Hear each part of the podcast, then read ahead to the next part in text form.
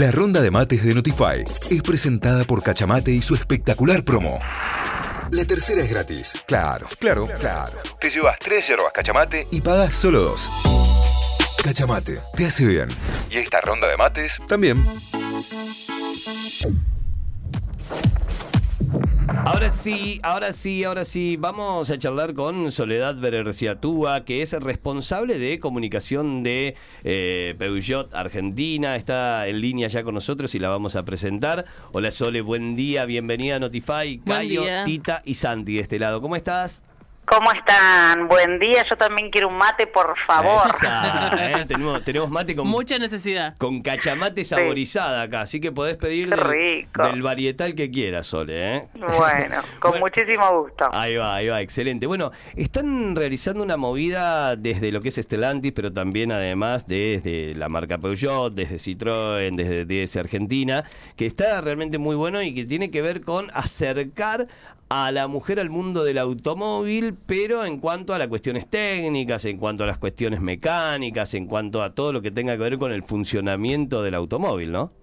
Exactamente, sí, tal cual, porque las mediciones de, la red de concesionarios en general, te hablo de todas las marcas del país que las regula a cara, ellos nos arrojan que en el 80% de, de la decisión final del auto familiar participa la mujer. O sea que dentro de lo que es la venta, la mujer se acercó y bastante a lo que es el automóvil. Pero cuando vamos a la postventa, que es el mantenimiento del auto, ya prácticamente es nula la participación. O sea, la mujer sí participa en la elección, se, digamos, se informa al momento de comprar un auto, pero después, si hay que cambiar un neumático o cómo controlar el estado de los neumáticos, de los fluidos del motor, etcétera, ya ahí lo delega. Entonces, lo que nos dimos cuenta es que teníamos que darle herramientas a las mujeres, poder informarlas teórica y prácticamente, eh, para que puedan acercarse y hacerlo ellas mismas y no depender de nadie más, ya sea eh, un playero en una estación de servicio, un marido, un hijo, un hermano, un amigo, lo que sea. No necesitamos de nadie, podemos hacerlo solas.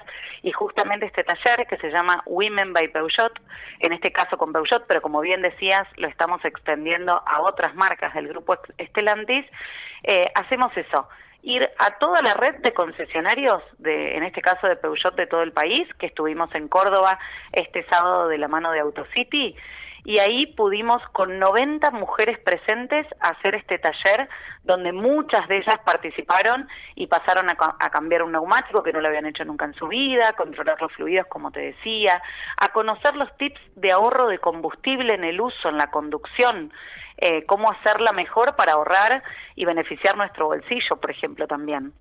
Fundamental, todos datos fundamentales. Eh, en esta experiencia que ya vienen acumulando taller tras taller, ¿qué crees que es lo que más sorprende o cuál es el dato o, la instancia del taller que eh, más notoriedad toma a la hora de ejecutarlo, digamos? ¿Con qué se sorprenden más? No, a ver, en realidad a lo que más miedo le tienen es a cambiar el neumático. O sea, es como el gran mito, soy mujer, no voy a poder, no tengo fuerza.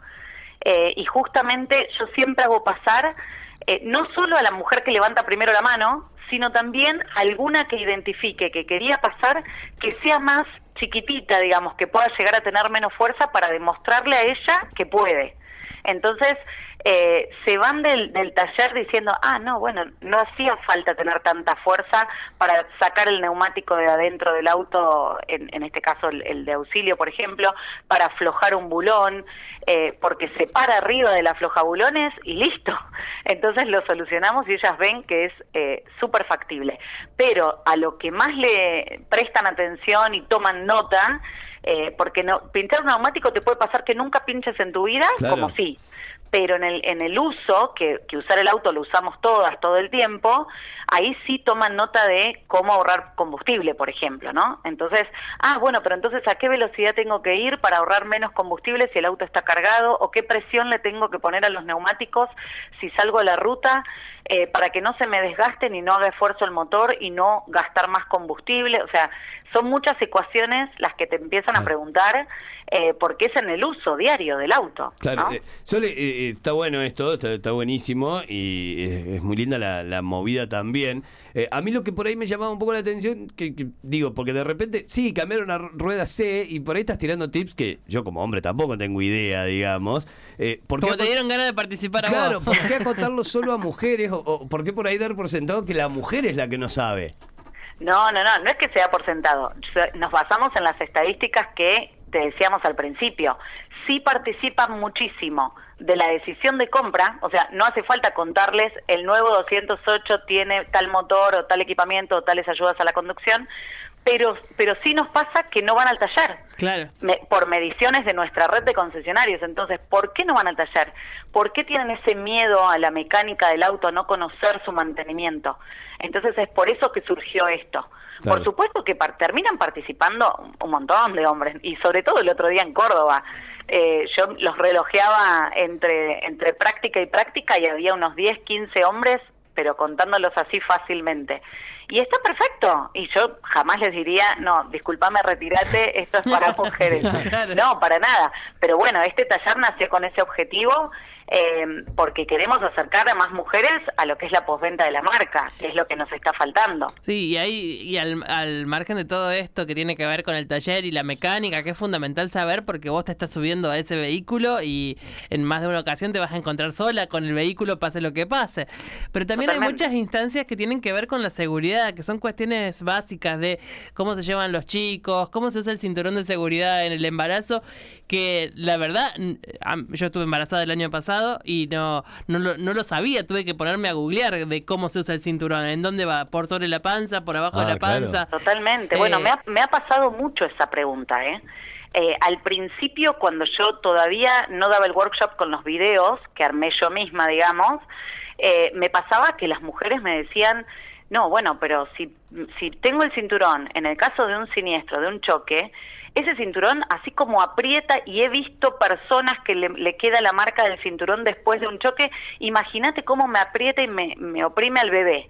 Entonces yo le digo, pero vos tenés noción de que cualquier cosa suelta dentro del vehículo yendo a 60 kilómetros por hora, el peso pasa a multiplicarse por 17 y si vamos a 100 kilómetros por hora, por 30 imagínate cómo no vas a salir despedida vos si no vas con el cinturón y a cuánto se proyecta.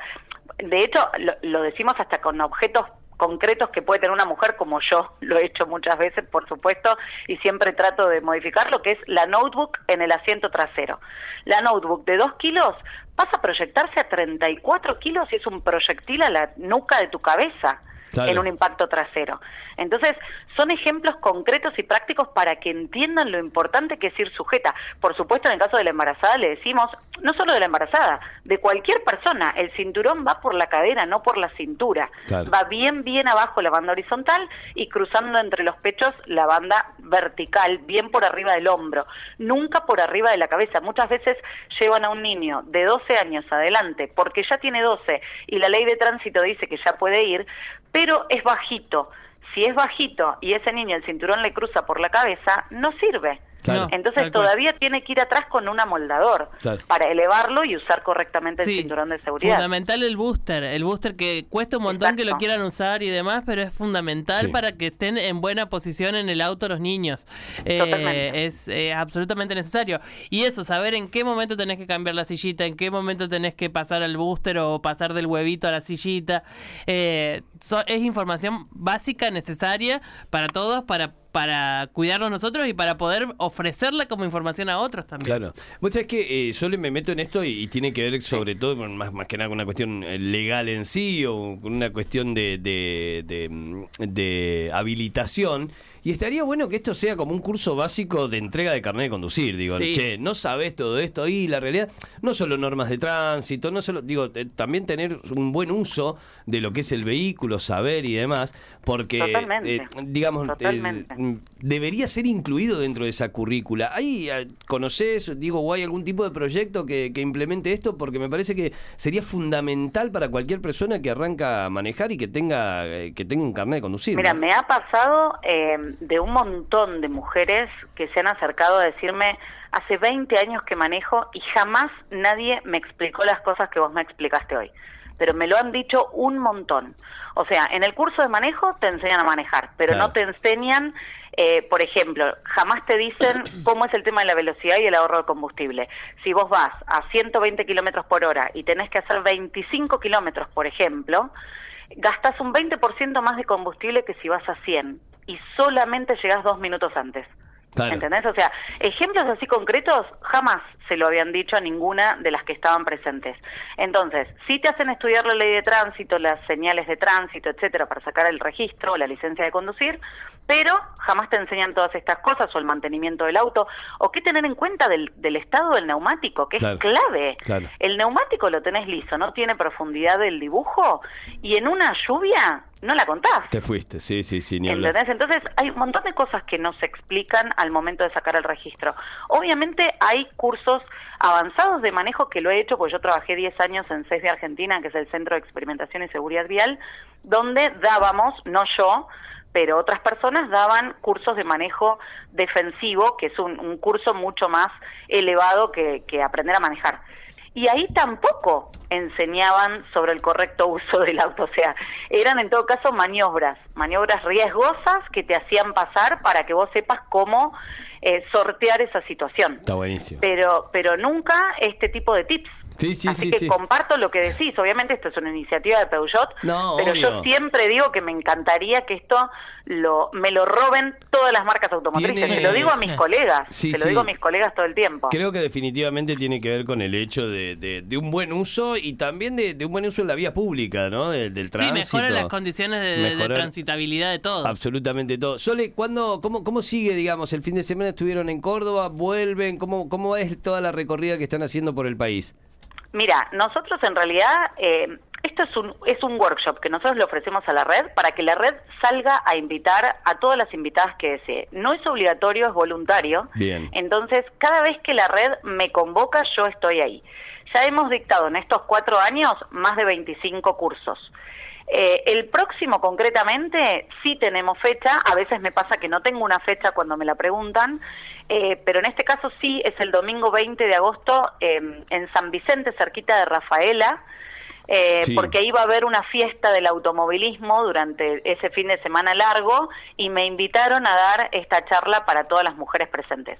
Pero ahora lo acabamos de presentar en la red de concesionarios Citroën el viernes pasado eh, y ahí, a partir de ahí, ya empecé a tener pedidos de la red Citroën, que lo vamos a hacer con el Citroën C3 en lugar de con el Peugeot 208.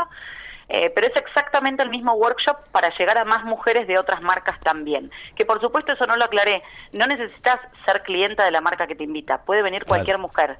Si tenés cualquier otro auto de otra marca no hay ningún problema, la idea es que vengas a aprender. Excelente. Así que eh, ahora lo abrimos a Citroën, pero sigue estando abriendo, abierto perdón, a todas las mujeres del país que nos estén escuchando y que próximamente vayamos a su localidad.